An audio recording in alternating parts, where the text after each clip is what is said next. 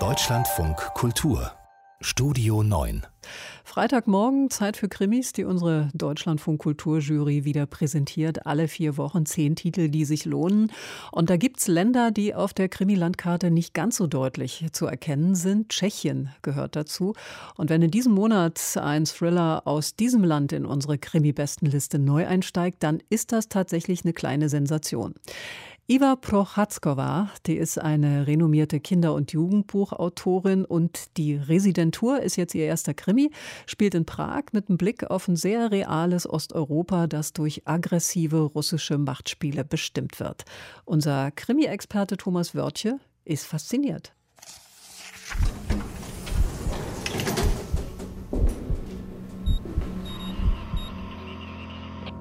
Neue Krimis. Mit Residentur ist der Sitz des russischen Geheimdienstes in Prag gemeint. Von dort aus werden Morde an politischen Oppositionellen, an Bloggern, an Journalisten befohlen und ausgeführt. Es gibt eine kleine fiktive Ex-Sowjetrepublik namens Kasmenien, die sich die Russen zurückholen wollen. Und kasmenische Oppositionelle eben suchen Schutz in Tschechien, ohne zu bedenken, dass der russische Einfluss in Tschechien massiv ist.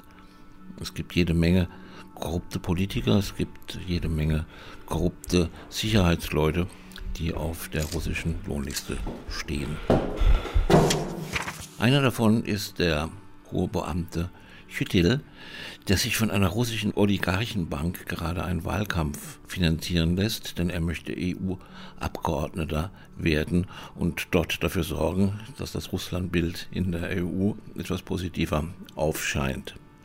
Dummerweise hat dieser Politiker einen Sohn, der mit ein paar Kumpeln seine Freiheitsliebe für das kasmenische Volk entdeckt hat und sich tatsächlich davon macht, um im kasmenischen Krieg wirklich zu kämpfen. Jetzt hat Jütil ein Problem, denn entweder lässt er seinen Sohn in den sicheren Tod rennen oder er stoppt die ganze Angelegenheit. Das kann er aber nur tun, wenn er sein politisches Amt wirklich aufgibt. Das möchte er nicht. Er hat also ein Dilemma. Und um dieses Dilemma herum organisiert Frau Prochaskova ein ganzes Szenario finsterer Gestalten, finsterer Machenschaften, die kein schönes Licht auf die Tschechische Republik werfen.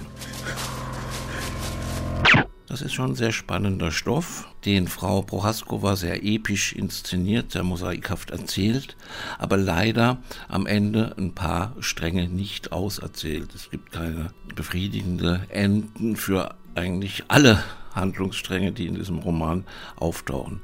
Man kann das jetzt natürlich auch sehen als die Möglichkeit, ein Sequel anzuschließen.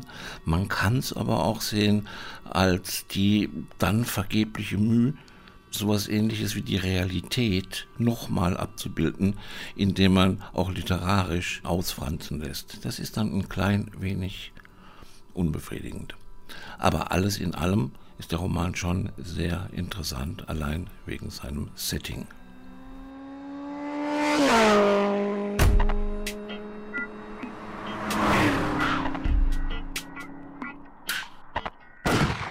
Tja, und hier dann nochmal die Angaben. Iva Prochatzkova, die Residentur aus dem Tschechischen übersetzt von Mirko Kretsch, erschienen bei Braumüller in Wien. 573 Seiten, 24 Euro. In diesem Monat neu eingestiegen. Platz 9 unserer Krimi-Bestenliste und besprochen von Thomas Wörtje. Mehr Krimis und alle Januar-Empfehlungen finden Sie wie gewohnt auf unserem Krimi-Portal deutschlandfunkkultur.de slash Krimi.